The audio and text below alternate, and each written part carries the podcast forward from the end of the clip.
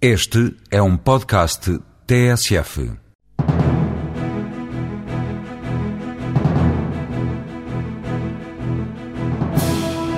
Depois da China, a San Frontier, empresa ligada ao Grupo Casais, está já a preparar a entrada num novo mercado, o Cazaquistão. A empresa vai construir na capital, em Astana, um centro comercial. A Sograp acaba de fazer a segunda aquisição na América do Sul. O grupo português de vinhos comprou a chilena Chateau de los Boldos, marca que já está presente em mais de 70 países. Angola vai ser o grande mercado externo da Tecnoedif. A empresa de engenharia já tem uma filial no país tem em carteira vários projetos para a Sonangol. A Tecnoedif acaba de constituir uma filial em Angola, país no qual espera vir a ter uma faturação de 15 milhões de euros por ano. A empresa de engenharia industrial vai para já fazer projetos para a Sonangol, numa fase posterior quer alargar o leque de clientes. Nesta altura, a Tecnoedif conta já com contratos no valor de 10 milhões de euros. Gomes da Cruz, administrador da empresa, revela que são projetos que estão já a arrancar. Temos uns projetos estudos relativamente a postos de abastecimento de combustíveis, 25 postos numa primeira fase e depois mais um, uma série, digamos, numa segunda fase, principalmente na região de Luanda. Temos também outros projetos, desde até alguns anos.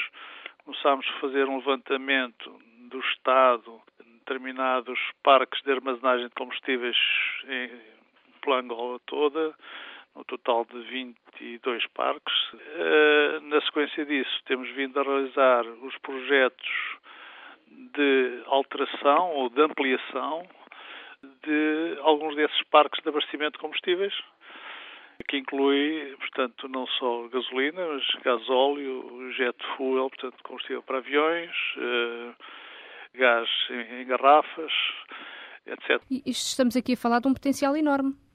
Sim, eh, de facto, enfim, todo o sistema de distribuição de combustíveis em Angola, digamos que é, um, é uma infraestrutura eh, que é necessário desenvolver e, e, dimensionar, digamos, para o desenvolvimento do país e, portanto, digamos que é um aspecto muito importante da política de desenvolvimento angolano. É? São projetos que vão demorar quanto tempo a ficarem totalmente concluídos?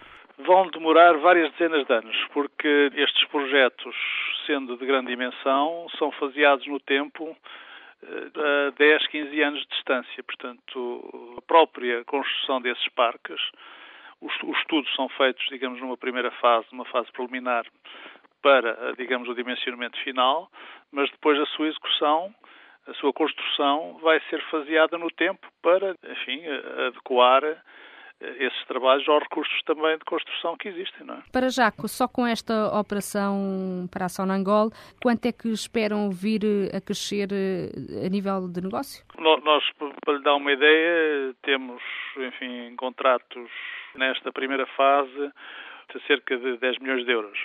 Mas com a continuação e com um maior desenvolvimento destas atividades, diria que podemos ir a uma faturação anual dos 15 milhões. Angola será, assim, talvez o mercado internacional com mais peso, mas também pensam avançar noutros mercados, não é? Sim, sim, nós estamos, temos, nos últimos, diria, 10 anos, temos desenvolvido atividade no conceito de engenharia de proximidade na área das indústrias de refinação de petróleo e da petroquímica. Portanto, pequenos trabalhos, remodelações, eh, alterações das instalações, estudos eh, ao nível de, melhorias uh, energéticas e, portanto, esse know-how que fomos adquirindo dá-nos condições para propor a realização de trabalhos do mesmo tipo no estrangeiro. E, portanto, temos vindo a exportar este conceito de engenharia de proximidade baseado em ferramentas de software eh, de projeto que permitem que as coisas se passem neste conceito de engenharia de proximidade, não havendo proximidade física, não é?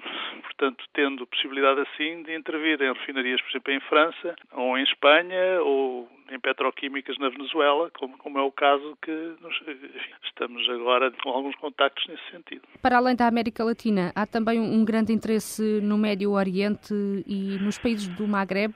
Eh, já têm alguns contratos aí eh, firmados? Contratos não temos ainda, digamos, essas coisas levam algum tempo a desenvolver-se, portanto, inicialmente há que demonstrar as nossas capacidades e a nossa possibilidade de responder às solicitações que existam. Eh, estamos a desenvolver essas iniciativas eh, no Norte de África, na zona Argélia-Líbia. Temos também tido iniciativas nos Emiratos, mais exatamente no Kuwait. Apesar de tudo, eh, apesar de termos cerca de 200 pessoas, os nossos cursos são limitados e, portanto, temos que ter em conta que os nossos clientes atuais têm projetos que também estão a desenvolver-se de, de, grande dimensão e, portanto, essas iniciativas que estamos a fazer nesses mercados também ficam limitadas pelos nossos recursos disponíveis para as desenvolver. É? Então são projetos que possivelmente não vão avançar este ano ainda? Pois, eh, serão projetos, enfim, nós estamos um pouco a filosofia de semear para vir a colher quando houver aqui em Portugal uma quebra de desenvolvimento de novos projetos, portanto, em que seja necessário ocupar os nossos recursos com trabalhos noutras paragens. E, portanto, aí pensamos já termos criado as condições para que isso possa acontecer. Nesta altura, a Tecnoedif já antecipou as metas traçadas até 2009, que passavam por duplicar a faturação para 18 milhões de euros. Com as encomendas em carteira e as propostas de negociação, o peso do volume de negócios no estrangeiro está também já ao mesmo nível do português. Ao fim de 10 anos, a Sograp volta a fazer uma importante compra na América do Sul. O grupo de vinhos junta agora a Chateau de los Boldos ao portfólio de marcas. A empresa chilena já está presente em mais de 70 países. Salvador Guedes, presidente da Sograp, afirma que há muito que o mercado chileno estava na mira da empresa. Fazia assim todo o sentido depois da aquisição feita na Argentina. O processo de internacionalização da Sograp, em termos de exportação do seu processo produtivo, teve início eh, em 97 com a aquisição eh, na Argentina da Finca Felisma, não é? O, Chile, está nos nossos planos já há bastante tempo, não só pela, pelo potencial e pela, e pela dinâmica dos vinhos chilenos no mundo, mas sobretudo pelas sinergias eh, que acreditamos eh, poder vir a criar com a nossa operação na Argentina. Como sabe, eh, em termos geográficos, um e outro país são, são vizinhos e, portanto, podemos eh, utilizar a mesma estrutura em, em, algumas áreas para, para ambas as empresas. É? A aquisição, eh, portanto, do, Chateau Los Golds, não é? Portanto, que é uma, uma empresa de vinhos premium, com preço médio eh, da ordem dos 25% eh, acima da média do mercado, tem uma estrutura eh, que, em nosso entender, portanto, está bem, bastante bem adequada eh, ao negócio em si, e, e por outro lado, eh, cria, digamos, uma complementaridade muito importante entre aquilo que nós hoje já temos eh, com aquilo que eh, o próprio Chateau aos Boldos irá aportar à nossa operação. A entrada no Chile vem agora reforçar a atividade nos mercados de maior êxito no cenário vitivinícola internacional. A propriedade de Chateau de los Boldos está situada em pleno coração do Val de Rapel. O investimento total é de cerca de 20 milhões de euros. Para além da aquisição, inclui ainda o projeto de desenvolvimento Presidente dá conta dos planos. Melhorar uh, tudo aquilo que acabamos de adquirir, em termos de instalações, em termos de vinhas e, e em termos de, de potenciar uh, a marca que acabamos de, por adquirir. Portanto, uh, significa reestruturar, reestruturar portanto, todo o processo de, de produção, do, ponto de vista de vinificação, do ponto de vista de engarrafamento e, mesmo, e, e portanto, também sob, sob o ponto de vista das vinhas propriamente ditas, não é? Há trabalho a fazer. Uhum. Uh, nesta altura, esta propriedade tem 200, mais de 270 hectares. Uh, pensam vir a ampliar ainda mais? Não, neste, neste, momento a prioridade é, portanto, melhorar aquilo que acabamos de adquirir. E, e depois, uh, com o tempo, veremos se surgem ou não outras oportunidades eh, de alargamento da nossa operação a outras, a outras regiões de produção chilenas. Há mais de 10 anos que a empresa exporta vinhos para a Argentina, a Nova Zelândia entrou no mapa da Sograp mais recentemente. Esta operação teve a ver com a vontade e com a estratégia da empresa, portanto, em desenvolver-se eh, nos chamados países do Novo Mundo. A Nova Zelândia é um mercado que, em termos relativos, eh, mais cresce, em termos de exportação de vinhos à escala mundial é o país que detém o preço médio de venda mais elevado e, portanto, esta foi uma nossa entrada, digamos, num segmento premium do mercado, portanto, que vem completar uh, o nosso portfólio de produtos. Depois desta aposta na internacionalização, Salvador Guedes dá conta das metas para este ano. Nós uh, estimamos que em 2008 iremos, portanto, ultrapassar o patamar dos 200 milhões de euros de faturação. Portanto, pretendemos dar seguimento a esta estratégia de internacionalização, portanto, da exportação do nosso, do nosso processo produtivo a outros países produtores e continuadamente, portanto, a intervir mais na cadeia de valor, portanto, intervir mais a nível de, da distribuição e assim potenciar eh, o portfólio de produtos que hoje em dia temos. Para além da América do Sul e Oceania, a Sograp tem também uma forte presença em Espanha, Angola e Luxemburgo. O alvo da Sans Frontière são os mercados ainda pouco maduros em matéria de centros comerciais. O Cazaquistão é assim uma fonte de oportunidades e daí o próximo investimento da empresa que há um ano decidiu também entrar na China. Neste mercado, a estratégia passou por entrar em cidades em que a oferta é também escassa. O investimento já ronda os 30 milhões de euros. Em curso está a construção de dois shoppings. Mário Fernandes, o porta-voz da Sans Frontière, revela que a ideia é nestes espaços combinar lazer e compras. Uma das apostas são as marcas chinesas. Não nos podemos esquecer que a China eh, tem marcas que são marcas nacionais, mas que são marcas extremamente fortes e até com qualidade. Muitas das vezes há uma certa imagem de que o produto que vem da China é um produto fraco, mas efetivamente na China existe produto bom, existe produto com qualidade lojas muito fortes, só que não tem é, uh, a postura de internacionalização como tem outras, outras marcas que, que estão cá na Europa. Não é? Já agora, acoplado aos centros comerciais, também é muito normal, por força das regras chinesas no que respeita à parte do urbanismo, porque praticamente são eles que planeiam tudo, é muito normal estar acoplado sempre uh, uma parte imobiliária de habitação ou de escritórios ou eventualmente até de hotéis, mas que por acaso nos nossos projetos não tem.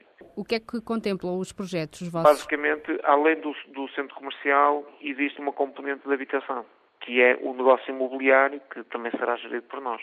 Acha que vai ser, eh, de certa forma, um grande desafio, uh, não digo construir, mas gerir depois estes centros comerciais uh, no país? É um grande desafio, mas também é, é, é um desafio bastante enriquecedor e, e até gratificante porque, acima de tudo, sentimos que estamos a levar empreendimentos com conceitos novos para as pessoas e, e, e, notar que as pessoas que gostam destes empreendimentos, para nós já é, já é bom. Mas antevê é. alguns, alguns, algumas dificuldades? As principais dificuldades nós já as tivemos, que foi precisamente saber como estar na China. Eh, nós, através da São Frontier, temos uma estrutura montada em Xangai, tem contactos diariamente com desde entidades públicas, desde uh, agentes económicos, desde mediadores, desde empresas de comercialização, lojistas. Uhum. Depois de saber isso, uh, nem é um país assim tão complicado. É preciso é saber como montar um centro comercial, porque tem a ver desde o, todo o licenciamento do processo, que é algo complexo. Já sabemos quem são os lojistas que interessam para os centros comerciais já sabemos do que é que os chineses gostam e do que é que os chineses não gostam. Que tipo de chinês é que compra. Enfim, praticamente tudo o que interessa para que o, o centro comercial tenha sucesso. E, e, neste momento estamos em condições de, de, avançar rapidamente com outros projetos. Aliás, nós temos outros projetos em vista noutras cidades. Mas já têm mais alguns projetos em concreto para avançar? Não, não, não, não temos projetos. Temos cidades que sabemos que são interessantes para eh, a promoção dos centros comerciais com o nosso conceito. Tem também projetos para outros países, outros mercados? A Turquia, o Cazaquistão e a Índia ainda são só países-alvo ou já têm mesmo de facto projetos a avançar? O Cazaquistão já temos um projeto concreto que está em fase de desenvolvimento. Mas é um país também muito complicado para fazer este tipo de projetos? Não, não. É um país que não é tão complexo como, por exemplo, a China, ou mesmo Portugal. Eu acho que de todos, o, Portugal ainda deve ser dos países mais complexos, por ser extremamente burocrático. Qual é o potencial deste mercado? É um potencial grande, porque é um país que, da, da mesma forma que a China, ainda está por explorar e é um país que o mercado ainda está muito pouco maduro, ainda não há, ainda não há estes conceitos montados de forma, quer dizer, ainda não há, ainda não há, dizer, ainda há muito pouca coisa e, uh, e aquilo que nós pretendemos é, é, inovar, uma vez da mesma forma que, que estamos a fazer na China, levando estes conceitos para o Cazaquistão. Sob o olhar atento da Sanfrontier, empresa especializada no desenvolvimento e gestão de centros comerciais, estão também os mercados da Turquia e da Índia, mas para já ainda não há planos concretos.